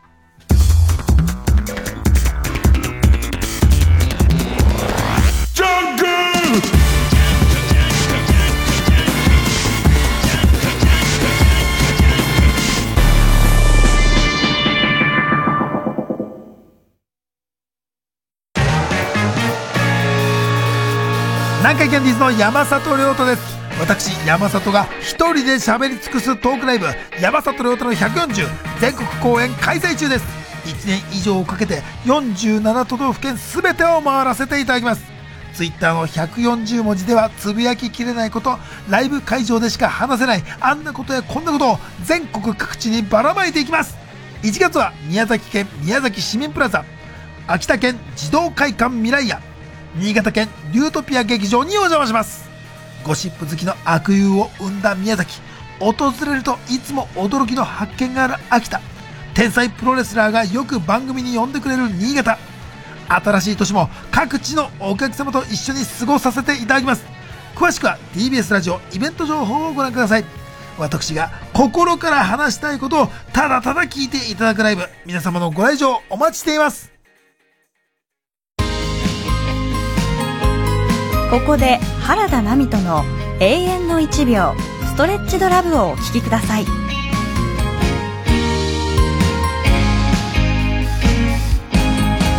いいよ。終わりにするなら。どちらか別れを言い出せば。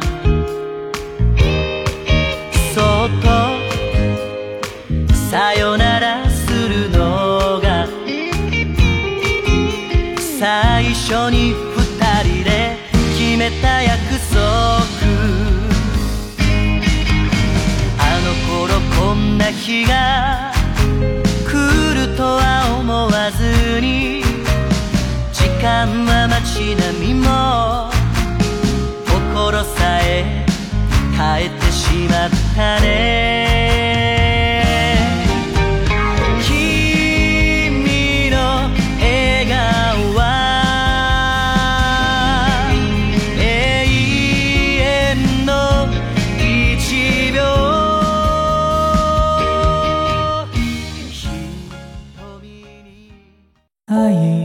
TBS ラジオ公演林部聡30歳の旅立ち叙情歌を道連れに。口ずさめば目に浮かぶ風景。耳にすれば思い出すあの日々。金銭に触れる名曲の数々を林部聡の柔らかな歌声でお届けします。1月16日日曜日所沢ミューズマーキーホールで開催。チケットは各プレイガイドで販売中。お問い合わせはザ・カンパニー03-3479-2245または TBS ラジオホームページのイベント情報をご覧ください。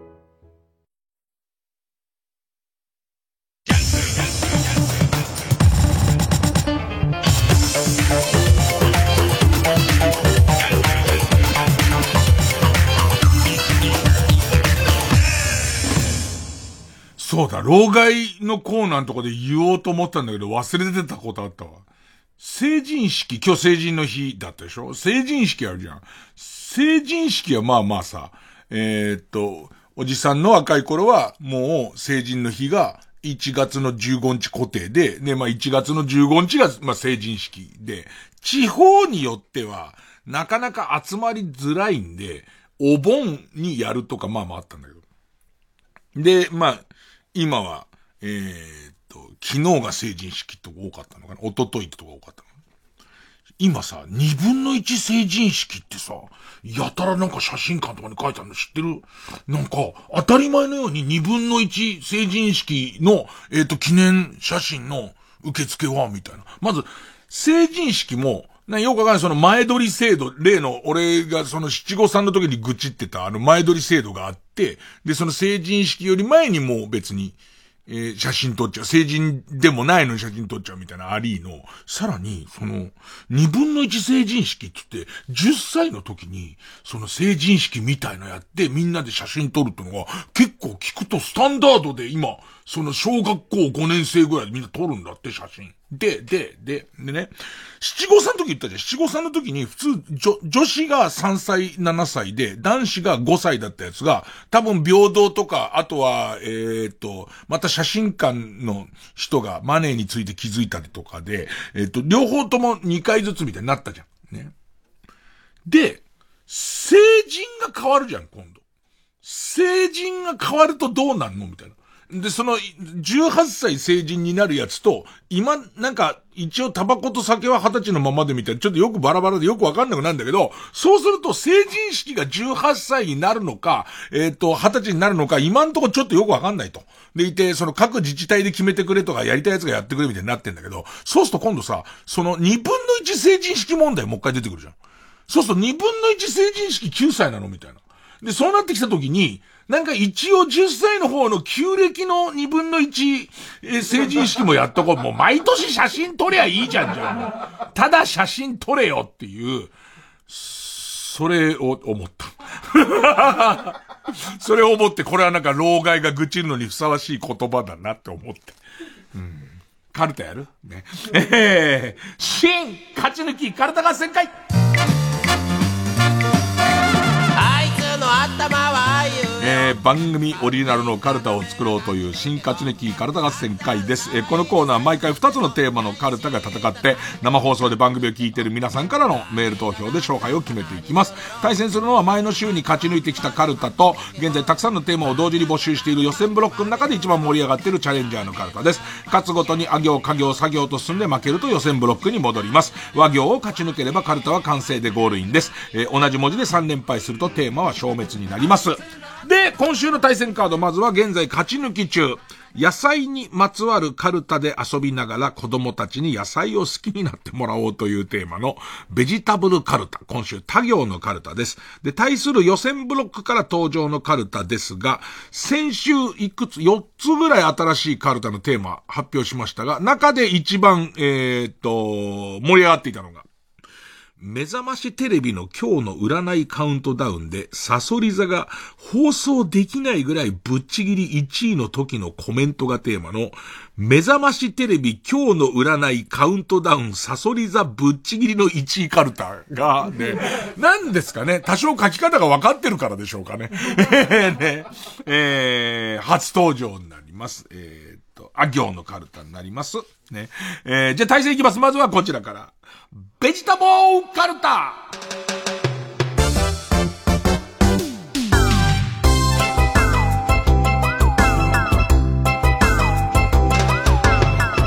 えー、他行。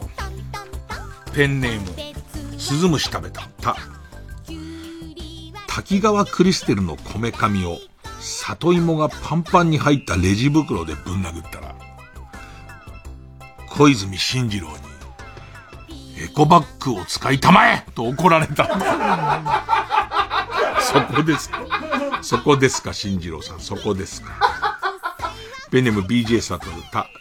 高木美穂の畑に受け狙いで足を踏み入れようとしたら、レーザー照準が四方八方から照射されたので、本気でやるつもりだと震えた。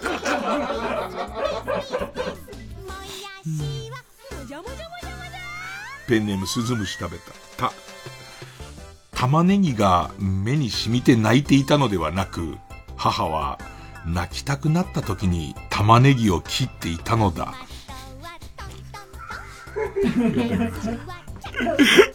もう忘れてるよみんなね。あの、ちびっこが、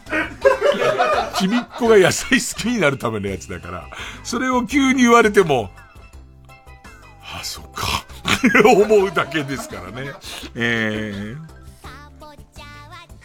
ペンネーム、スズムシ食べた絶好調でいきなりスズムシ食べた多いな。スズムシ食べたた。太陽光パネルの上で近所のパパーが勝手に大根を並べて干すせいで、全然電力が弱いな。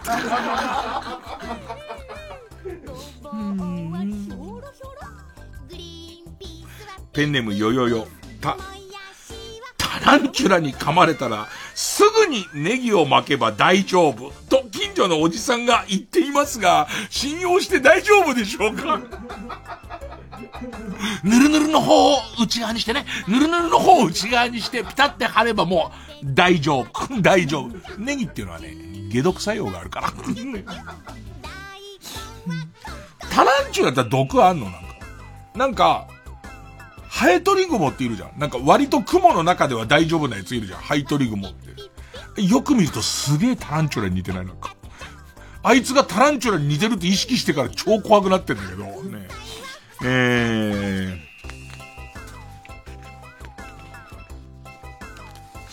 えー、ペンネーム、ソフィーと双子の姉妹。た、タケノコニョッキで、パンツめくってギンギンのチンポ出したら勝ちなんてのはお前んちだけのルールだよ。なんで、三ニョッキ、三ニョッキだけ？だからまあずっと、かぶん、かぶんだけずっと出していいんだっけ？だから、終盤どうしてもこれはやばいってなった時に、ギンギンのポコチン出すと、それはもう無条件で勝ちっていう。うんペンネーム、ホワトウ、チ、知事時代の公約が、房総半島産のズッキーニを、房総半島産の立派なズッキーニを、ボッキーニの商品名で大々的に売り出す、だったと。だったという嘘を、森田健作のウィキペディアに書き込んだのは僕です。何やってんの？お前何やってんだペンネーム豆腐小僧。筆圧で、ん、ナスを吹き出す技を使う女スパイ。全部、その、その部屋に入る時に、あの、金属探知機とかで武器を全部没収されてますけど、地図に強ナスをギュッと詰めてますから、それを最終的にもう敵が落ちた時に、ポンっていきますから、ふーんって言って、えー、気絶させるぐらいの、気絶させるぐらいの勢いでナスを吹き出しますから。ペンネームおそらくあり、ち、ちゃんかわいが、体の至るところからキノコを生やした状態で、気をつけなはれやと忠告してきた。何に？何に怖いんだけど。何に？無人、無人島的な、その、無人島でのサバイバルロケの後に、今日からは、えー、暴れる君とバトンタッチですってところに、でも全然いなくて、どうこっちゃったの？ちゃんかは言ったら、ボロボロになってて、体中からキノコ出してる状態で、チャンさんって言ったら、気をつけながれやって、奉仕に？奉仕に気をつけながれやわ。怖い怖い、ま、マタンゴだよ、マタンゴ。怖い。うーん。ペンネーム。極東ベークライト。つ。つまり、今まで僕がやってきた、アナルごぼう健康法は、ごぼうの栄養素が99%無駄になってたってことですか？ちょっとだけ直腸とかから 吸収されてちょっとだけなんだろうね。だって無駄にはなってると思うよ、だって。捨てちゃうんだよ、結局抜いて。えー、ペンネームピストルチョコ。つ、包んでいた昔の新聞が気になって野菜とかどうでもいい。なんか、包んでた昔の新聞に、自分が関わってる事件の ことが書いてあったもうなんか、なは、はい、はい、え、いあ、300円ですか？はい、はい、はいってなっちゃうよね、もうね。ペンネーム、北あかりの目覚め。て、テレビでたまに見る、ウニがキャベツを食べてる映像。あれめっちゃ怖いなって。もうちょっとわかるよね。なんかその廃棄になったキャベツをウニが味を良くするのにウニの養殖場で入れると、なんかその、ウニの食い方気持ち悪い、なんかさ、キャベツにたかって、キャベツ真ん中から穴開けていくみたいな感じのやつ、怖い。ごめん。野菜が好きになるカルタではないけどね、別にね。えー、むしろウニが怖くなるカルタだけどね、これはね。ペンネーム汚い手でいじりました。と、特産の自然薯モチーフのゆるキャラの着ぐるみ姿のまま、組合長はパトカーに乗せられていきました。何やった張り切るタイプの人なんだけどね。張り切るタイプの人なんだけども、ね、そういう露骨なセクハラが、えー、隠蔽できた時代ではもうないよね。お前さんにの、のら、捕まっちゃって。ねえ。ペンネームマイペースと、トウモロコシの粒が全部乳首になっているコラージュを見かけてから、エロとは何なのかがわからなくなってしまいました。怖えな、なんか全部乳首になってるやつ。だから、乳首が見たかったわけじゃないっていうのが分かっちゃうんだよね。そのコラージュ映像を見て気持ち悪いと思った時点で、あれ？俺があんなに夢にまで見た乳首だったのに、何なんだってなっちゃったのね。ラスト、ペンネーム大自然守る。と、所ジョージと明石家さんまに声をかけられて、これ笑ってこられたの特番だな、と気づいたババアは、ごぼうで亭主を殴るのをやめて、インタビューに笑顔で答えています。ビシえー、こんな感じですか。さあ、対するはデビュー戦です。えー、中で4個かな ?4 個ぐらい新しいテーマの中で、えー、一番反応が良かった。こちら。目覚ましテレビ今日の占いカウントダウン、サソリ座ぶちぎりの1位カルタ。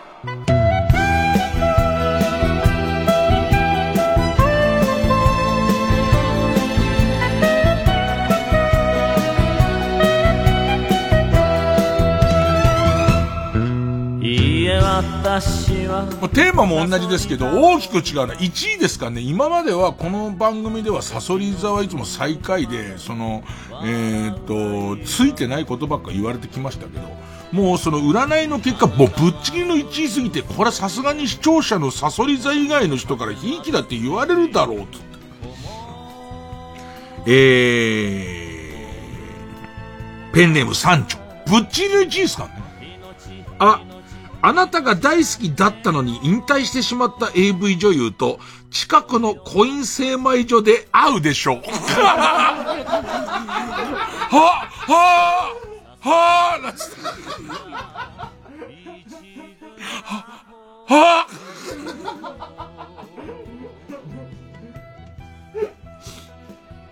えー、ペンネームソフィーと双子の姉妹。あ、アイロンを間違ってラブドールにかけてしまった祖母のおかげで、新感覚のラブドールが生まれることでしょう。どんな感じなんだろう。一回空気抜いたラブドールにかけちゃったんだろうね、それをね。もうパリパリじゃん、きっと。昔のポリゴンみたいになる。昔のポリゴンみたいになっちゃって、ね。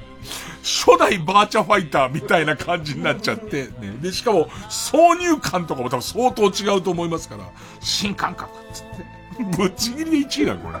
れ。ね。ついてる。えー、ペンネームシグ。あ、悪夢を見て起きるが、無声していたので、怖いばかりじゃなかったんだな。と安心するでしょう。ペンネームどうにもならんよ。あ、アッポーペンと、アッポーペンとパイナッポーペンを持ったパンチパーマの男があなたの嫌いな上司を串刺しにし、ペン、パイナッポー、課長補佐、アッポーペンを披露してくれるから、貫いちゃって。つら、うーんで、なんかね、うーんで貫いちゃう。怖い、怖い、怖いわ。怖いわ。アッポーペンとパイナッポーペンを、あのさ、もともとさ、ピ、ピコ太郎。ピコ太郎怖い、本当は怖いじゃん。ね、でっかいし、パンチパーマだしさ、あんな格好してるしさ、うーんの力の入れようもすごい怖いじゃん。いよいよだよね。ペン、パイナッポー、課長補佐、アッポーペン。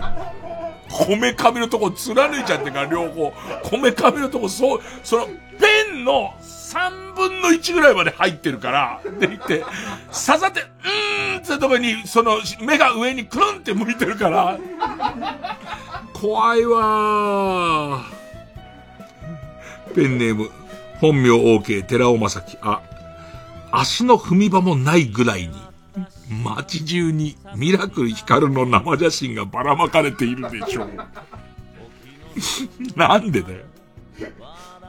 ペンネーム小座に、あ、挨拶を、あらーすから、あのーすに変えても怒られない日だって。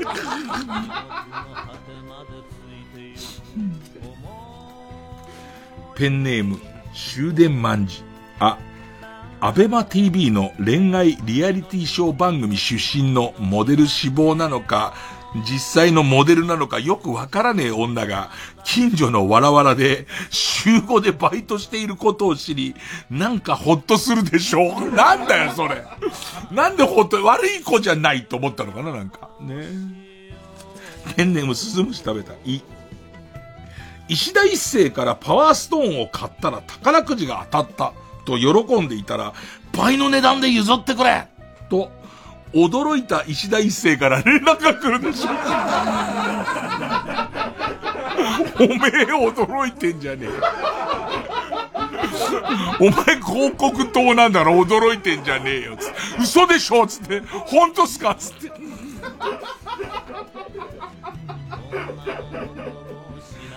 ペンネーム大自然守る。い、一緒に宇宙に行くか、現金で50億円、どっちか選んで、と前澤友作に言われるでしょう。どっちかな？どっちなんだろうな？50億か ?50 億だろうな？50億な？うーん。えー、ペンネーム釧路ダンディ、い、イメクラに、あなたの好きなロビンマスクの仮面と鎧意識があり、股間を足で決めたロビンスペシャルで抜いてもらえるでしょう。ペンネーム母さんと白熊さんが、う、嬉しいことに、デカミちゃんが取ったパイパイの部分をあなたにプレゼントしてくれるでしょう。デカミちゃんが取ったパイパイの名前部分をあなたにプレゼントしてくれるでしょう。そして明日、パイパイ佐藤、もしくは佐藤パイパイに改名できるでしょう。パイパイオークションに出してほしいよね。やっぱりそのデカミちゃんになったからにはね。えー、ペンネーム口癖はソイソース。う、ウレションしたら乾いた大地に一輪の花が咲き、緑が徐々に戻るでしょう。そのことにまたウレションしちゃうから。ねさらに草はね、緑は育っていくからね。ペンネームピストルチョコ。う、うんちがパンチ、うんちがパンツについてると思ったら、ラッキーヌテラかも。何ラッキーヌテラ？ラッキーヌテラだっつって。あれ？ちょっと待って。うわー、うんちが、うんちがパンツについ、あれ？これラッキーヌテラですよ。なんだよ、ラッキーヌテラ。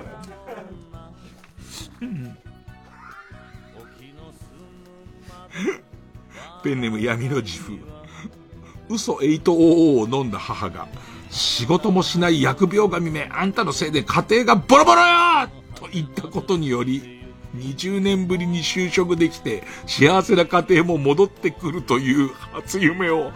見ることができるでしょう。ペンネームどうにもならんよ。う、うんとこしょう、どっこいしょ。それでも株は抜けませんと言っているおじいさんたちにレッドブルを与えたら、株がスポッと抜けて大いに感謝される日。えー、ペネムインドカレー、う、ウォンバットの大群に襲われるけど、ギリギリのところで、恐怖を可愛いが上回ったことで、それほど痛みを感じずに済むでしょう。でもなんか可愛い動物に噛み殺されるのとか怖いよ。可愛くてちっちゃいやつの大量のやつに噛み殺されるのすごい怖いよね。あの、えっと、リス。大蛇にアナコンダに被ってやられるよりも、無数のリスに噛み殺される方が可愛いけど嫌だよね。や、嫌だよねって今、真っ暗な部屋で言われてどうすんだろうねみんなね。伊集院に今嫌だよねって言われちゃったけどっていう。嫌だけどっていう。ペンネーム、刺身ランド。え、江藤愛アナが耳元でカウントダウンしてくれるでしょう。ただし何のカウントダウンかはわかりません。25秒前。な、なんなんだろう？なんなんだろう？ペンネームどうにもならんよ。え、縁組のものですと書かれたのし紙と一緒に 人糞が自宅に届くでしょ。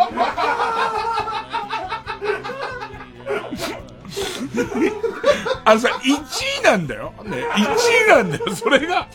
今日他の運勢のやつ、どん、どんななのじゃあ。うーん。えー、ペンネームどうにもならんよ。え、江藤窓口の女装に対して意外とタイプかもしれないですとか心にもないことを爆笑レッドカーペットの審査員時代に言っていたしょうもねえ毒も上がりのタレントがちゃんと今落ちぶれていることを知れる日だって誰だ？よ誰だよ？そうか、惚れてまうやろうの頃は、江藤窓口くんが女性役だそうか、そういうことか。ね。ペンネーム小ザニー、え、江角真紀子がマットの家の前で壁壁に何息子と書くか悩んでいる貴重なシーンを見られる。えー、ペペンネーム、トラウトマン。お、おびただしい数のアリがあなたを空港まで運んでくれるおかげでタクシー代が浮くでしょう。ペンネーム青いみかん。お、おみくじを引いたら大吉。しかも最後の一本。ラストワン賞で弥勒菩薩がもらえるでしょう。おみくじないから。びっくりするわ、正月おみくじで。大吉って喜んでたらさ、あ、ラストワン賞なんで、なんつって。菩薩もらっちゃって。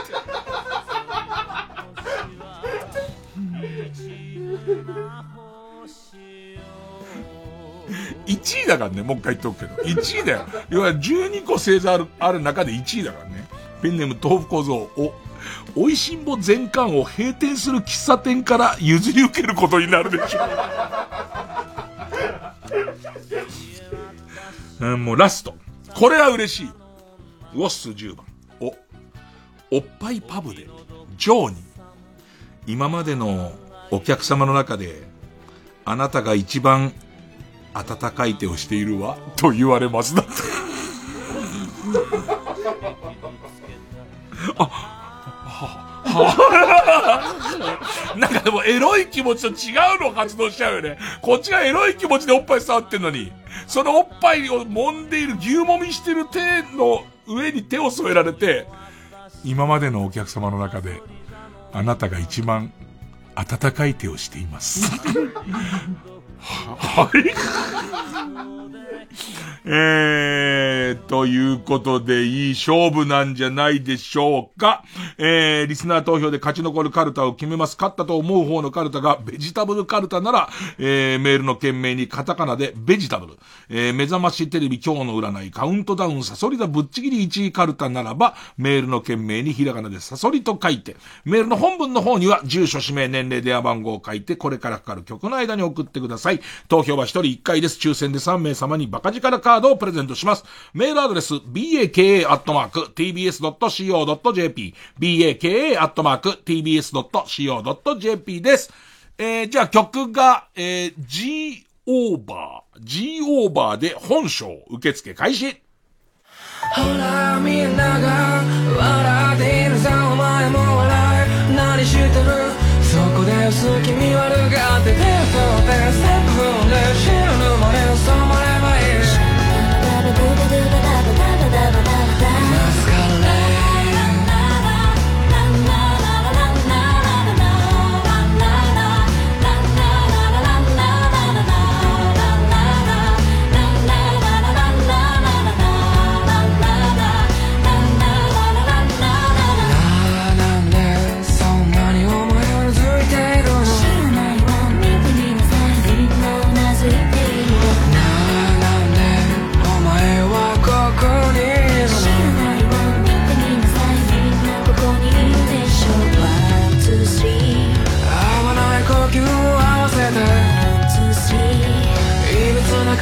を作っ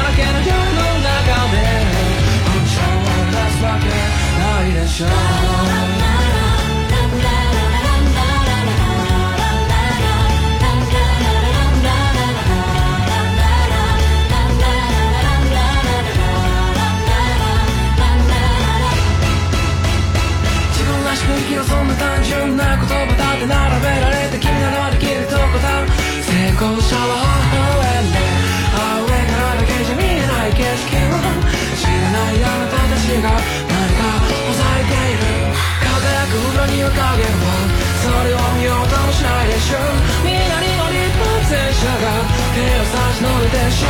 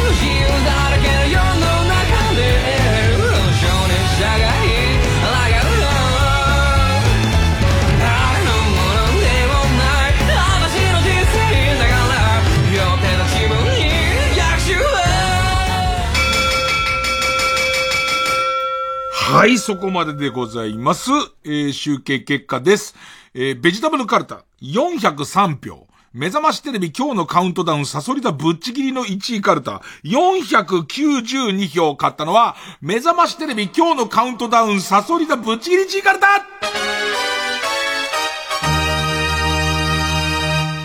ベジタブルも相当好きですけどね。あの、玉ねぎ切って泣いてたんじゃないと。泣きたい時に玉ねぎを切ってたんだって、とってもいい、とってもいいですけどね。カルタとしては盛り下がりますけどね。えー、ということで、えー、サソリ座ぶっちぎりの1位カルタは当然、えー、あ行の次、家行に行きます。で、負けたベジタブルカルタも予選ブロックに戻りますが、引き続き他行の募集を続けます。さあ、えー、それではチャレンジャーですが、来週のチャレンジャーはこちら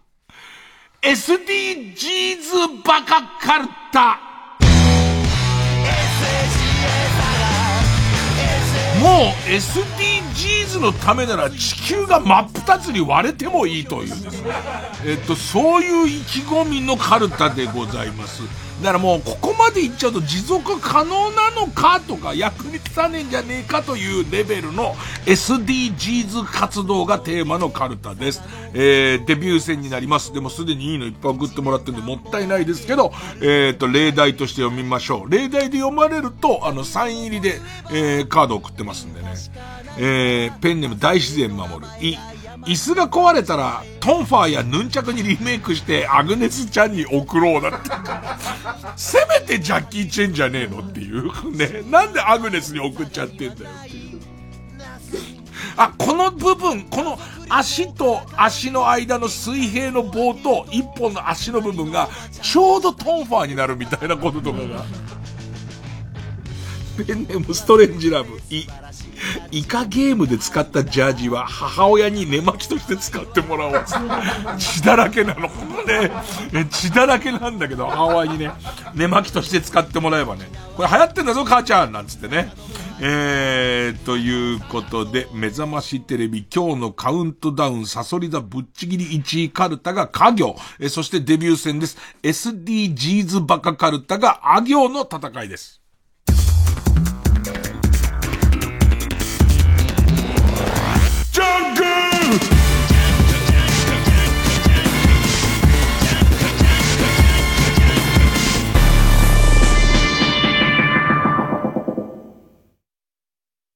年に一度恒例のビートルズトリビュートライブが帰ってくる。 Dear Beatles 2022、3年ぶり待望の開催決定。出演、杉真理、坂崎幸之助、リッキー、上田雅利、清水仁、伊豆田洋之、小泉信彦。ゲストに、久保田洋司、山本ひかるを迎え、TBS ラジオ公演で3月4日金曜日午後6時30分から新宿文化センター大ホールで開催。チケットは全席指定税込み7000円で、チケットピアほか各プレイガイドで絶賛販売中。詳しくは TBS ラジオのホームページ、イベント情報をご覧ください。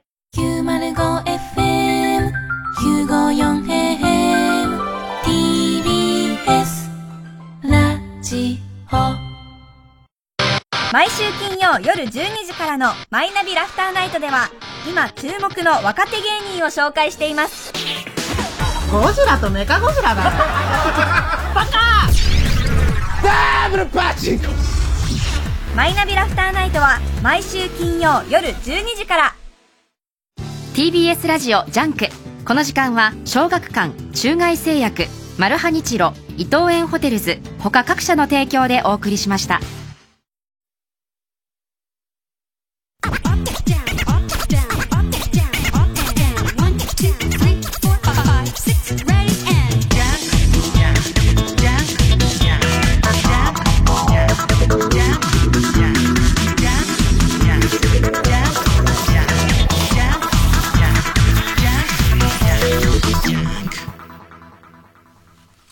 あの歌こう聞こえたらもうおしまいコーナー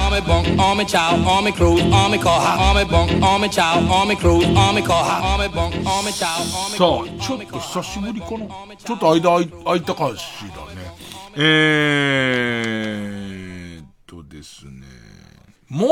う、北風小僧の勘太郎は聞き間違えないだろうって思ったんですけど、もうちょっとだけ、もうちょっとだけ聞き間違えさせてください。え、ペンネームキャラメル坊や、坂井正明、北風小僧の勘太郎のこの部分。北風小僧の勘太郎あなたを、あーたって呼ぶだろう。もうないんだって、品切れなんだって、町秋の特徴もうないんだって。あーたね、あーたね、つって。もうただの、これ、こうの家族に対するサービスですからね、もうね。しょうがないんですよ。なんなんだよ、もう。ないんだって。だってね、もう、その後のやつなんかね、サイコロ食べたなんかね、サイコロトークをさせたろうって書いてあるのね。これ小坂井さんだからね。もうすでにね、サイコロトークをさせたろうは、小坂井さん、坂井さんの真似をしてる小坂井さんですからね。えー、ペンネーム、一度でいいから見てみたい。女房が栗取り隠すとこ。の、えー、のこいのこで、働く車1のこの部分です。病人急いで救急車もうギリだな鬼塚千尋に蹴られる救急車だった。もうもう、ドキドキしてこんなに面白いの考えたのにさ、旬な時に読んでもらえないとさ、もうどっか行っちゃうからね。救急車なんつってね。うん。ペンネーム。えー、タレゾウ、タレゾウ、元歌、H ジャングルウィズ T、ウォーウォートゥナイト、時には起こせよ、ムーブメントの、この部分。がっかりさせない期待に応えて素敵で正しいいつものオイラを捨てるよ。俺歌えっかな。がこういう風に聞こえた。とんかつ拾って一瞬迷うが結局食べちゃう。いつものオイラを抱いてよ。抱いてよなの。抱いて最後、ぎゅっと正直になっちゃったらもう自分でも、自分でも食べちゃダメだって思ってるんですよ。自分でも。とんかつ拾って一瞬迷うが結局食べちゃう。いつものオイラを抱いてよ。いつ、いつもだよ。つってお腹痛くなってんだからまた。またやっちゃったなんつって。ね 元歌。えーそろそろ旧姓中山元歌渡辺美里マイレボリューションのこの部分。わかり始めたマイレボリューション えーずっと、まあ、プロモーションビデオだって、まあ、えっ、と、渡辺美里のマイレボリューションの歌を聴きながら、まあ、プロモーションビデオ見てたんでしょうね。で最後の最後こんな風に聞こえたんでしょうね。ね。青汁飲めば毎日好調損した感じの。えー、っていう。最後にっていう。えー、ペンネーム。イエロー軍曹、イエロー軍曹で、えー元歌、渡辺真知子、カモメが飛んだ日のこの部分。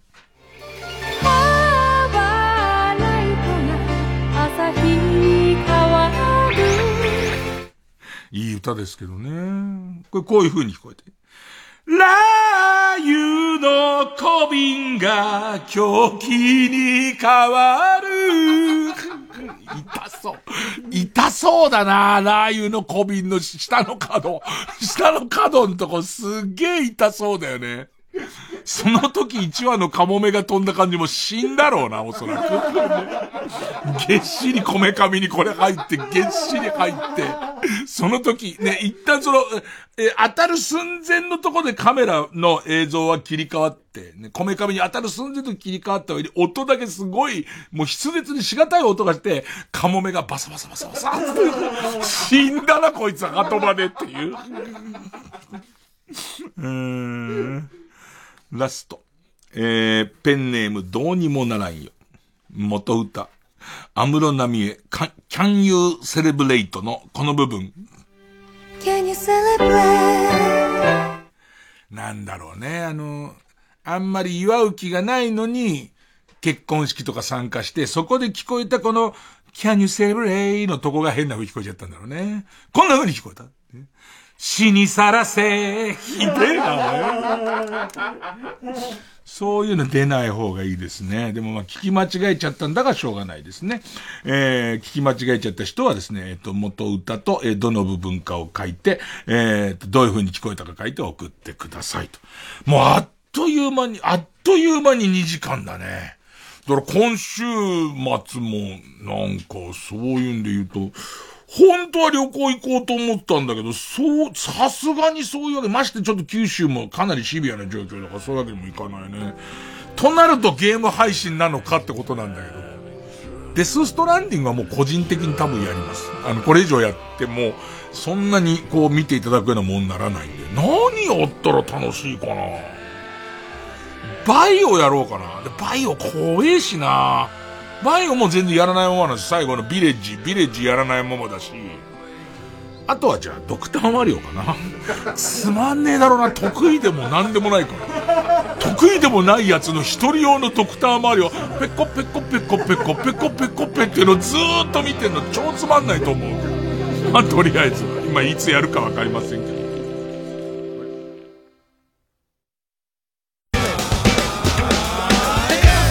どうも Q のピロです。清水誠です。この度 TBS リジオに出ることになりました。やっぱりリジオっていいよね。うーん。リのとこラにしてほしいな。24時のカゴっていうリジオなんだよね。リのとこラにしてカゴのとこ箱にしてほしいな毎週水曜深夜24時からぜひ聞いてください。おならプー。もう喋らないでほしいな。90.5MHz TBS ラジオ。総合住宅展示場 TBS ハウジングであなたも夢を形にしませんか？3時です